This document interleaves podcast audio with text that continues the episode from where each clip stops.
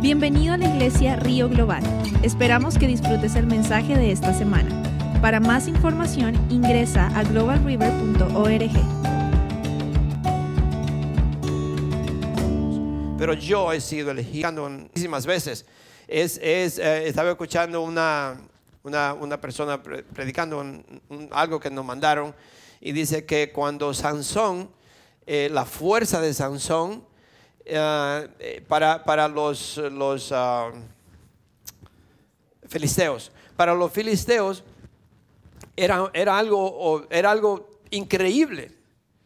Porque si, si este Sansón hubiera sido como Hércules, Hércu- Hércules, Hércules, Hércules, si hubiera sido un hombre grande y un brazote y una piernota y lo hubieran así, no, eh, claro que tiene fuerza porque mira, es un hombre grande.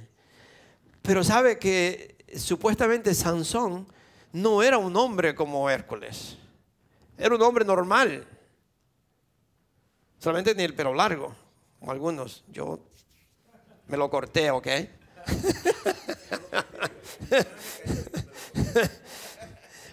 Ah, tenía, el pelo, tenía el pelo largo, pero todos los filisteos se asombraban y decían, pero ¿y de dónde saca este hombre la fuerza que tiene? ¿De dónde? ¿Cómo puede ser que tenga tanta fuerza?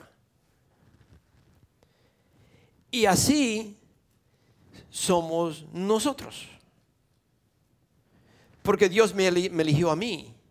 Dios me llamó. Y Él me da lo que yo necesito.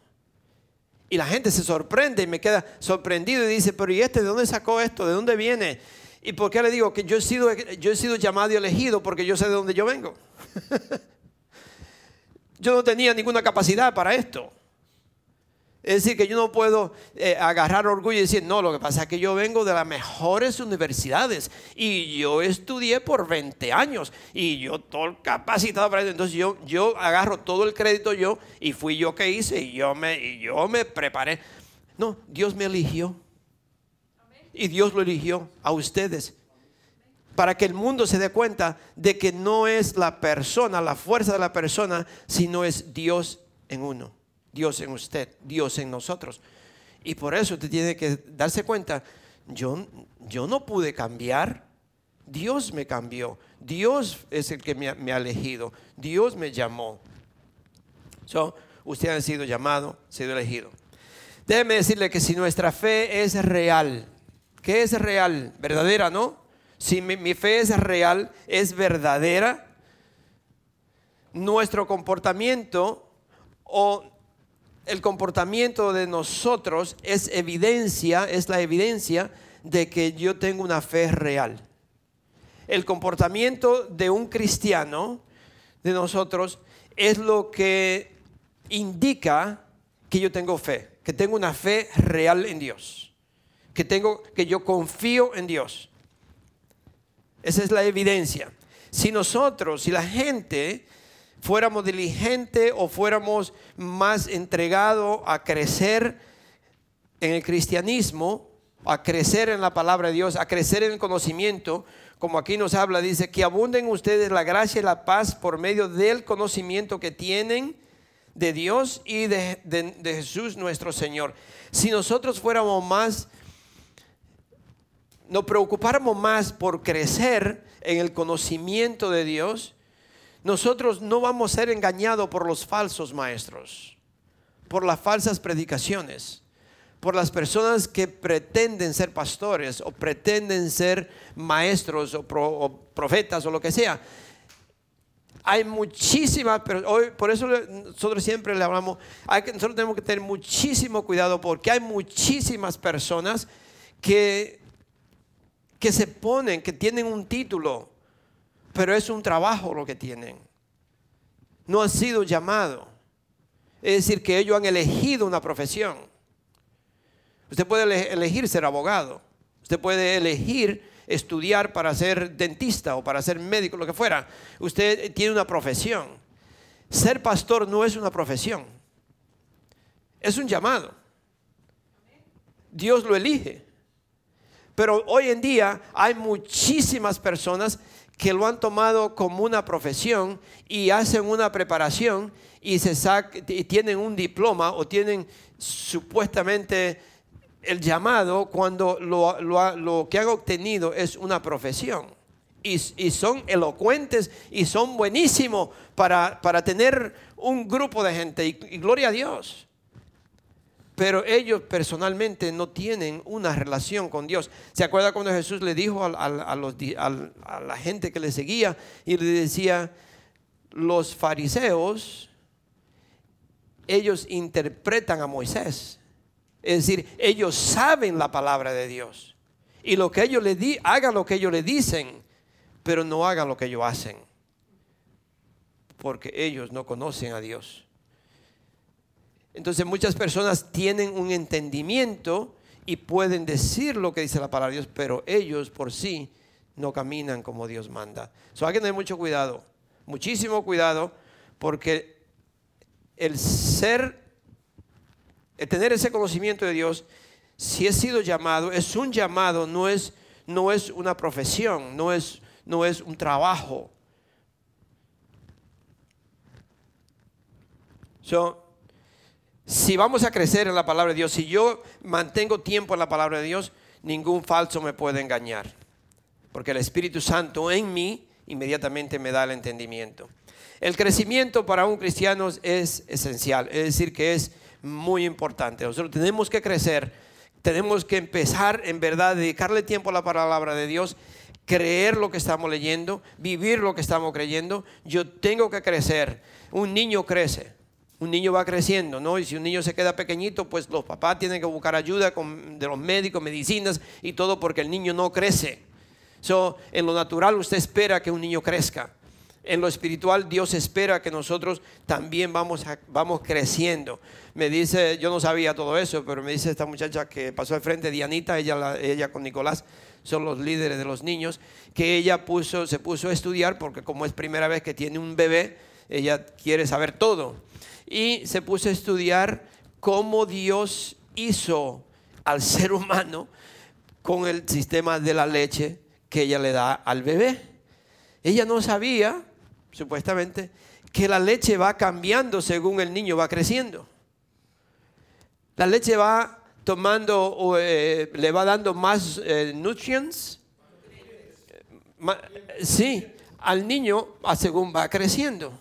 Es decir, que se va, la leche se va poniendo más, más espesa, más fuerte, no sé. ¿Y qué dice la palabra de Dios? Que ya es tiempo que nosotros empezamos a comer un poquito más carne, más sólido. Sí, porque ya no estamos para seguir tomando leche. Que ya tenemos que empezar a crecer. Pero ¿cómo yo voy a crecer si no paso tiempo en la palabra de Dios para llegar a tener ese conocimiento de quién es Dios? Se espera un crecimiento, se espera que el cristiano crezca y que comience y al crecer yo comienzo a tener fe en Dios, es decir, a confiar en Dios, a saber que Él es mi Dios, que Él es mi Padre, que Él es el que me protege, que Él es el que tiene todo, que Él es el que me da todo. la fe empieza a crecer y en verdad a confiar en Dios. Y cuando esa fe es completa, cuando nosotros nos empezamos a amar unos a los otros.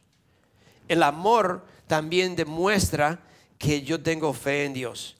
Si empezamos a amarnos, ya es porque la fe mía está creciendo. Es decir, esa fe se completa cuando empezamos a amarnos los unos a los otros. En Primera de Pedro, o, el, el, libro de Primera de Pedro fue escrita en los, en los Primera de Pedro fue escrita un poco antes que Nerón, ¿se acuerdan de Nerón? Nero, Nero o Nerón, em, eh, el emperador romano, él empezó la persecución de los cristianos. El, libro de Pedro, la primera carta de Pedro, se escribió un poquito antes de, Nerón empezar la persecución. ¿Y para qué fue escrita? Para exaltar a los cristianos que sufrían la persecución. Es decir, que eh, fue escrita con esa intención de, exaltarlo. Manténganse firmes, no se rindan, que Dios está con nosotros. Dios nos ha llamado y, la, primera de Pedro se escribió un poco antes, o ahí en el principio, cuando Nerón empezó a perseguir a los cristianos. Pero segunda de Pedro se enfoca en otro, en un problema que quizás es un poquito, yo diría, todavía más peligroso que la persecución. ¿Y por qué? Porque lo que aquí se enfoca es en los falsos maestros que le causaban a los cristianos dudar de su fe.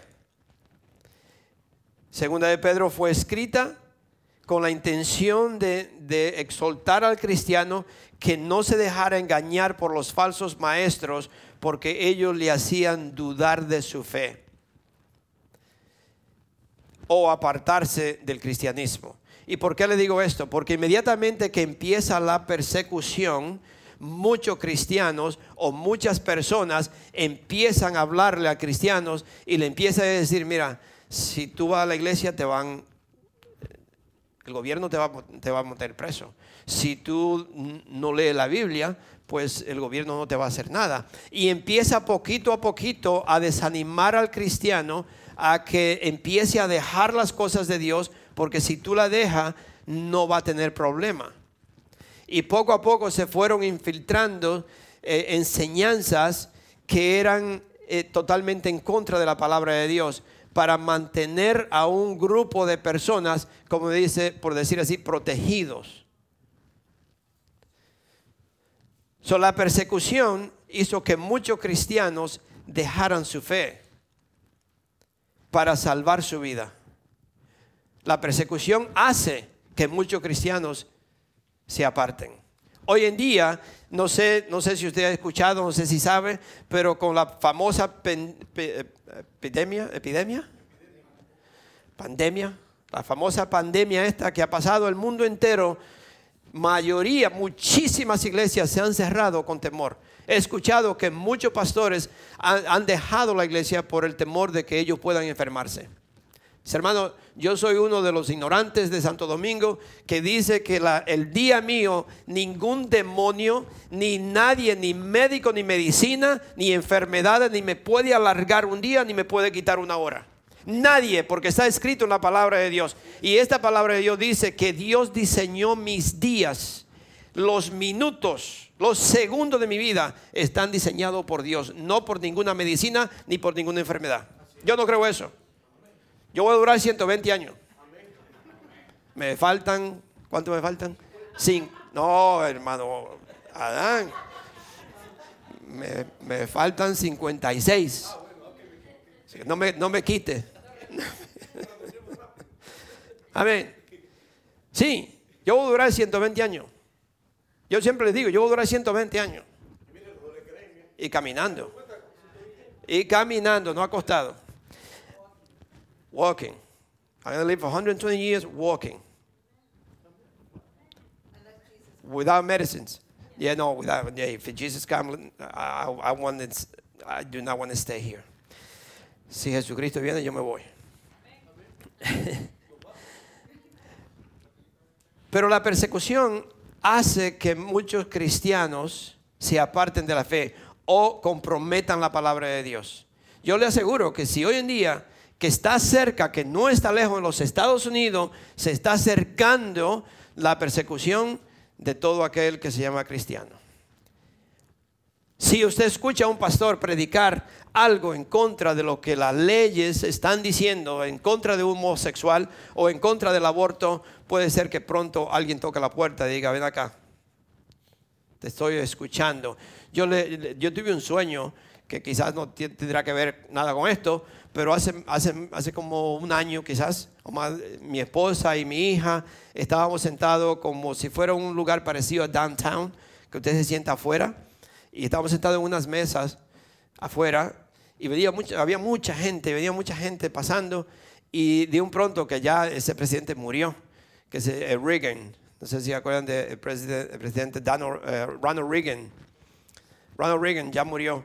Pero nosotros estábamos sentados ahí y, venían pasando y yo le digo a mi esposa, mira, a Ronald Reagan, a Ronald Reagan. Lo estaba yo ah, enseñando, mostrándole a mi esposa, pero yo tenía la mano así. En el sueño yo vi la mano mía así. Yo, mira, Ronald Reagan, Ronald Reagan. Me quedé sentado, estábamos sentados como dos o tres minutos después, vienen dos hombres y me agarra uno por, así y me, dice, ven conmigo. Y me dice, tú le estabas, tú le estabas apuntando al presidente. Digo, ¿y yo? Y yo voy con él y digo, no, no, no, yo, yo no, yo, yo, le estaba diciendo a mi esposa, yo soy pastor. Yo le, yo le estaba tratando de decir, yo soy pastor, yo no hago eso. Defendiéndome, ¿no? Eh, yo no, no, yo, no. Y, me llevó al otro building, como a cruzar la calle. Y había más, había más personas ahí, era un building como, con muchos, como asientos. Y me sienta ahí y me dice, y, yo estoy sentado y yo le estoy diciendo, mira, yo, yo, yo, no he hecho nada, yo no, yo no soy así. Yo tratando de hablarle, pero él estaba como en un desk parado y estaba mirando así. Y agarra el celular y, me, dice, era en inglés, el sueño mío fue en inglés, así que no, sé. Me, dice, come over here. Y voy yo, le, me dice, I want to show you something. And he take his phone. Y eso que Nicolás le dijo, let me see that thing.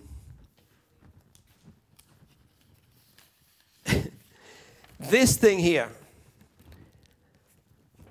Yo nunca me acuerdo, porque como dos años atrás, acuerdo quién fue. Yo me soñé con esto. Pero miren, el sueño, yo vi todo, hasta este cuadrito, el chiquito aquí, lo vi exactamente. Que yo jamás me había, ni, ni había visto eso, no le había puesto atención. Yo ni sabía que eso existía. y yo, cuando yo veo, digo, oh my God, yo me soñé con esto. Pero el hombre me dijo, con el teléfono, lo agarró el teléfono y lo puso en el teléfono y me enseñó esto y me dijo, en inglés me dijo, I've been watching you for a long time. Pero así, clarito, te he estado viendo por muchos años. I've been watching you for a long, long time. And he showed me this. Y ahora eso lo usan para todo. Hasta en un restaurante usted puede dar su comida. I mean, serio. He told me, I've been watching, I've been watching you for a long time. I don't know. Yo no sé qué es eso. Pero de que puede venir la persecución viene porque they watching us. Pero yo le dije, y si yo se lo digo, y si me miran que lo sepan, yo soy pastor. Y esta palabra está sobre cualquier, cualquier ley de presidente, de hombre, esta ley está por encima de cualquier ley del ser humano. Si no le gusta, si no le gusta que hablen en contra de la homosexualidad, que me lleven. Pero en la cárcel le voy a hablar lo que están allí. Sí. O en contra del aborto. Porque está aquí. Y es, es, es una ley que sobrepasa la ley del hombre. Yo no tengo miedo. ¿No? Y a mí, quizá por ignorancia yo lo digo, pero si la ignorancia me va a llevar preso porque yo no voy a permitir que a mí me digan que yo no puedo predicar la palabra de Dios. I'm sorry. Y usted tiene que estar preparado, porque yo tengo el conocimiento. Aquí dice, ¿qué leímos? Dice, que abunden ustedes la gracia y la paz. En mí abunda la paz de Dios en mí. Yo no tengo miedo. Y la gracia de Dios es el poder de Dios en mí para no tener miedo a nada de lo que el hombre diga. Porque la gracia de Dios está conmigo. Amén. Y ustedes tienen que prepararse, mis hermanos. Porque no solamente va a venir en contra de los pastores, va a venir en contra de aquellos que siguen a Cristo. Y ustedes tienen que estar preparados. la persecución hace que muchos cristianos se desvíen o que nieguen la fe para preservar su vida o para salvar su vida. ¿Y qué dijo Jesucristo? Todo aquel que quiera salvar su vida, la perderá. Amén.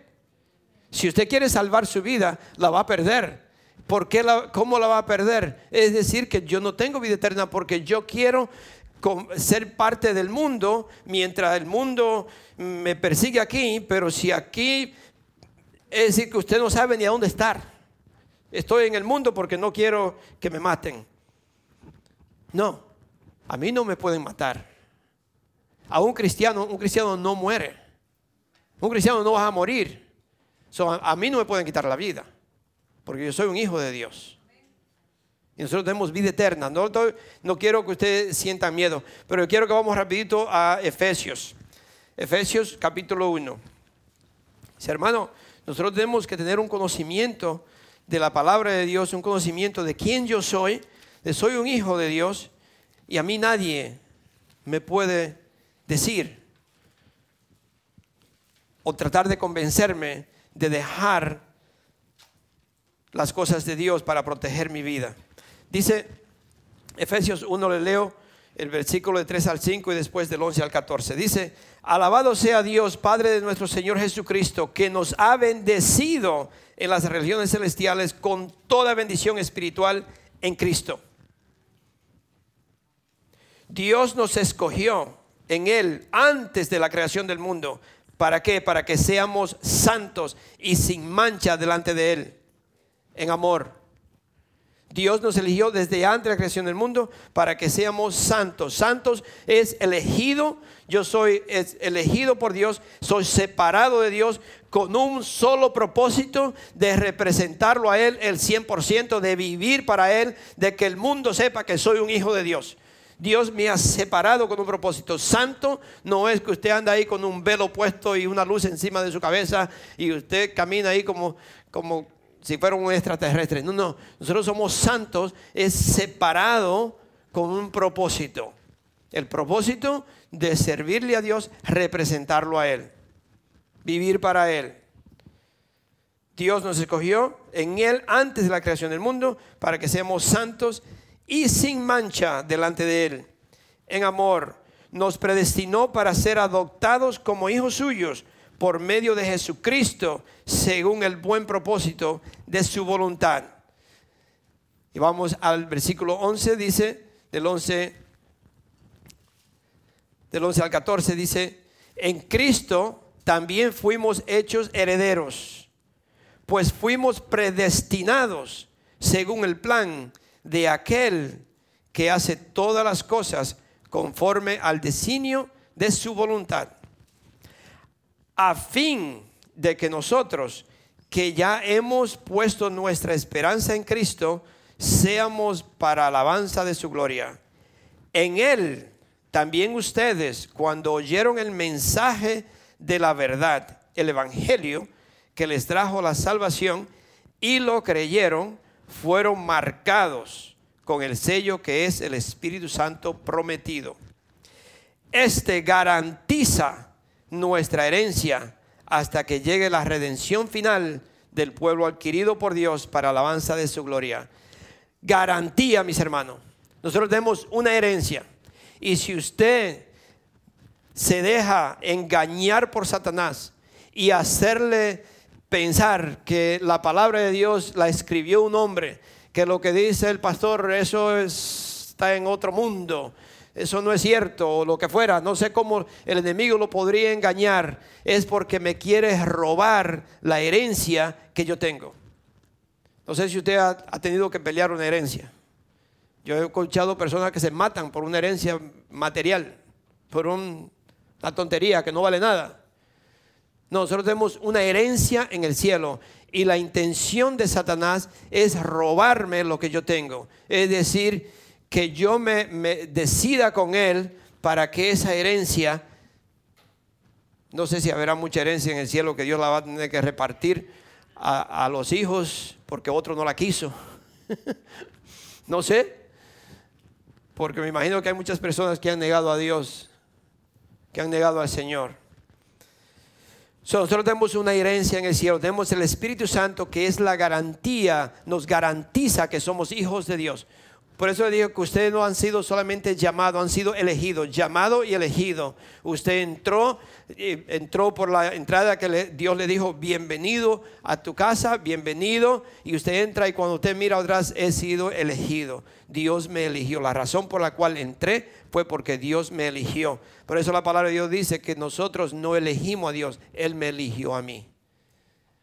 Mucha gente piensa que usted viene a Dios, oh, que yo vine a, yo acepté a Cristo. No, no, no. Ah, quizás es, es lo contrario. Dios me aceptó a mí, porque yo era un pecador, yo era un corrupto, y Dios me perdonó, Dios me aceptó, gloria a Dios, que no me pagó según lo que yo me merecía. ¿Cuánto dicen amén? si, si Dios, ¿cuántos de ustedes se quedarían sentados ahí si Dios le pone aquí todos los pensamientos? Muchas veces los pensamientos que le están pasando ahora mismo. Nos metemos debajo de la silla. Sí. So, gracias a Dios que Dios no me paga de acuerdo a mi merecido. Sometimes you sit in the church and your thoughts, you'd be like, what in the world am I thinking that? Sí, usted, usted, está en la iglesia, ya usted puede estar aquí sentado y le viene un pensamiento y uno mismo se pregunta, Dios mío, pero ¿por qué estoy pensando eso? Sí. Entonces imagínese que Dios pusiera todo mi pensamiento ahí. so, gloria a Dios, gracias a Dios, que Dios es un Dios de amor, un Dios de misericordia, un Dios que nos perdonó y ese Dios nos dice a nosotros que por su sangre hemos sido lavados que por su sangre Él nos ha limpiado, que por la sangre de Cristo nosotros tenemos acceso al Padre, que por la sangre de Cristo yo puedo entrar a Él, venir a Él confiadamente. Solamente por la sangre de Cristo nosotros tenemos acceso a Él, no es por otra cosa. Ah. Son muchas personas se apartan de la fe o se apartan de Dios también porque han tratado de buscar a Dios filosóficamente, es decir, por sus propios pensamientos o su propia forma de buscar a Dios. Ningún ser humano puede venir a Dios por sus propios pensamientos. Nosotros no podemos venir a Dios, nadie puede venir a Dios o acercarse a Dios por la forma que usted piensa. Vamos rápido a Job, Job 11. Job está antes de Salmos el, libro de, Job lo leen muchas las personas en la cárcel. Siempre cuando estaba allá, casi la mayoría de las personas que están en la cárcel saben el libro de Job. No, no Job, Job. Job. El de Jonás también dice. sí. Ok, Job 11 de 7 al 20, dice, puedes, puedes adentrarte en los misterios de Dios o alcanzar la perfección del Todopoderoso. Son más altos que los cielos. ¿Qué puedes hacer? Son más profundos que el sepulcro. ¿Qué puedes saber? Son más extensos que toda la tierra. Son más anchos que todo el mar si viene y te pone en un calabozo y luego te llama a cuentas, ¿quién te hará desistir? Bien conoce Dios a la gente sin escrúpulos. Cuando percibe el mal, no lo pasa por alto. El necio llegará a ser sabio cuando de un asno salvaje nazca un hombre. El necio llega, imagínense cómo llega a ser el ser humano cuando quiere inventar tantas cosas. Han, querido, o yo creo que ya lo están, trabajando en esto, ¿no? Que quieren hacer que un hombre quede embarazado. Sí, le quieren poner la matriz al hombre. No sé, no, no. Eh, son cosas increíbles que el hombre está inventando. Aquí dice, ¿no? El necio, el necio llega, llegará a ser sabio cuando de un asno salvaje nazca un hombre. Pero si le entrega su corazón, mire la diferencia, pero si le entrega su corazón y hacia él extiende las manos, si te apartas del pecado que has cometido y en tu morada no das cabida al mal, entonces podrás llevar la frente en alto y mantenerte firme y libre de temor ciertamente olvidarás tus, tus pesares a los, a los o los recordarás como el agua que pasó. Tu vida será más radiante que el sol de mediodía y la oscuridad será como el amanecer. Vivirás tranquilo porque hay esperanza. estarás protegido y dormirás confiado. Descansarás sin temer a nadie y muchos querrán ganarse tu favor. Pero los ojos de los malvados se apagarán, no tendrán escapatoria. Su esperanza es exhalar el último suspiro. se dan cuenta, nosotros, nosotros no podemos buscar a Dios con nuestras propias formas, nuestro propio pensar, nuestras propias creencias. Yo tengo que confiar en Dios, depender de Él es todo, Él es todo. No podemos pensar que yo puedo venir a Dios con mis pensamientos o, tratar de, conocer a Dios y decir de esta forma que Dios trabaja, como hacer, eh, poner a Dios en una cajita, hacer una fórmula. Oh, Dios trabaja así. Si yo me hinco y levanto una rodilla, así es que Dios trabaja. Oh, Dios trabaja de esta forma. No, no, no, Dios no trabaja de esa forma. Dios trabaja solamente cuando yo confío en Él, me rindo a Él, que soy un pecador, le pido perdón y acepto que Él es todo en mi vida y que Él es el dueño de todo. Y Señor, yo me entrego. Yo no soy nadie. Entonces Dios se revela. Entonces Dios me escucha. Mientras hay, mientras hay orgullo en mí, mientras hay algo en mí que diga yo soy esto, por eso cuando usted escucha a personas yo soy esto, yo soy aquello, yo hice, yo hice, cuidado porque ese yo indica algo que no es de Dios. Si Dios se deja conocer o si Dios llega a ser conocido, no será por ninguna fuerza humana, ningún esfuerzo humano, sino porque Él decide revelarse. Solamente. Dios es el quien decide revelarse, no puede ser por ningún esfuerzo humano, por nada que yo pueda hacer Dios solamente se revela cuando Él decide revelarse. A Dios nadie lo puede manipular.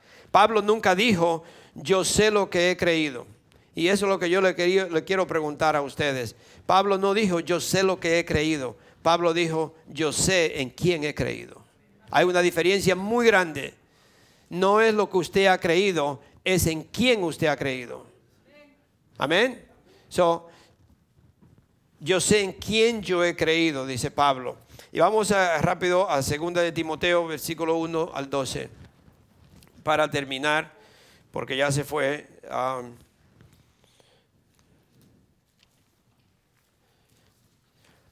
nuestra iglesia se ha movido un poco y yo quisiera que eh, eh, en verdad nosotros eh, trabajando unidos, en la unión, el Espíritu Santo se mueve y en una misma, un mismo pensar, una misma creencia, creer y, seguir, seguir ah, leyendo la palabra de Dios para que, para que yo pueda crecer en ese conocimiento de, de Dios. Dice 2 de Timoteo capítulo 1 versículo 12.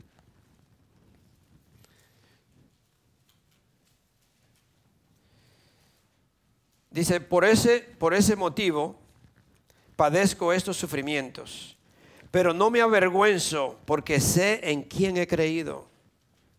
Y estoy seguro de que tiene poder para guardar hasta aquel día lo que le he confiado. Entonces la pregunta que yo le hago, ¿en quién usted ha creído? ¿Qué usted le ha confiado a Dios? Me acuerdo, I'm sorry, perdona eh, Paloma, pero me acuerdo, de Paloma, cuando las mujeres hablaron y ella dio el testimonio de, su niña, ¿no? Cuando ella, mi niña es mía. No, Señor, no es mía. No es mía, Señor. No, es mía. Es mía, Paloma. it was funny, it was good. Um, porque yo tengo que confiarle mi vida a Dios. Yo tengo que confiarle mis hijos a Dios. Yo tengo que confiarle mi trabajo a Dios. Yo tengo que confiarle el dinero a Dios. Yo tengo que confiarle todo, todo, todo, todo a Dios. yo no puedo agarrar nada y decir esto es mío. Porque Dios me va a decir, no es tuyo, es mío, es de Él. Usted es de hoy, hoy hablando de mi esposo, yo, yo le decía, qué, absurdo es en el mundo que, especialmente en los Estados Unidos, cómo se han separado de Dios. Cómo, cómo han dejado que una, unas creencias tan torpes le haga apartar de Dios sabiendo que Dios, como él dijo, yo soy el gran yo soy, yo soy, te mando. Cuando alguien te pregunte quién te mandó, dile, yo soy, me mandó. ¿Cómo? Imagínense cómo usted le va a explicar a alguien cuando usted lo manda a un lugar y le dice, ¿quién te mandó que viniera aquí? Yo soy, me mandó. ¿Cómo? Pero ¿qué está diciendo Dios con esa simple palabra? Que Él es todo. Yo soy el que te doy de comer. Yo soy el que te he visto. Yo soy el que te doy la salud. Yo soy el que te doy el trabajo. Yo soy el que te doy el carro. Yo soy el que te di la casa que tiene. Yo soy el que te da la, vista. Yo soy el que te doy la salud. Yo soy el que te doy todo. ¿Cómo puede decir que esto es mío? No, no es tuyo. Es de Él. Y cuando yo le entrego a Dios, uh, mis hermanos, no solamente que usted se siente tranquilo y en paz, pero las bendiciones de Dios sobrepasan lo que uno se pueda imaginar. Cuando usted le entrega un hijo a Dios, no importa cómo usted lo vea, ya Dios lo tiene en sus manos. No te preocupes, es mío y yo lo protejo. Yo lo voy a guiar. Quizás tus ojos no ven lo que tú deseas ver, pero yo sé lo que estoy haciendo con él. Una vez le preguntaban a Billy Graham por el hijo de él que, usaba droga, un hijo de Billy Graham, imagínense usando droga. Y le preguntaban, ¿cómo, y, tu hijo cómo está? Porque una gente sabía, oh, él, él está trabajando en su testimonio. ¿Sí? Está trabajando en su testimonio.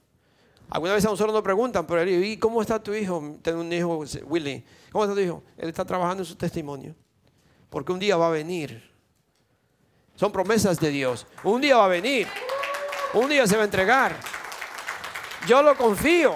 Yo se lo entregué a Dios. Yo entregué mi vida. Yo entregué a mi esposa. Yo entregué todo lo que hay en mí. Eh, eh, yo se lo entregué a Dios. Por eso yo no tengo miedo. Yo no tengo nada de, de esconderme y pensar, bueno, no diga esto porque Hoy en día hay que estar seguro de que lo que uno dice no ofende a nadie. Si la palabra de Dios lo ofende, mis hermanos, entonces usted está en la iglesia equivocada. Porque usted quiere buscar una iglesia que, no la, palabra de Dios no le ofenda. I'm sorry, pero la palabra de Dios o lo cambia o lo hace que se vaya. The word is going to change you or you're going to have to leave. right? Amen. Okay. Hay que terminar. Pero había mucho más.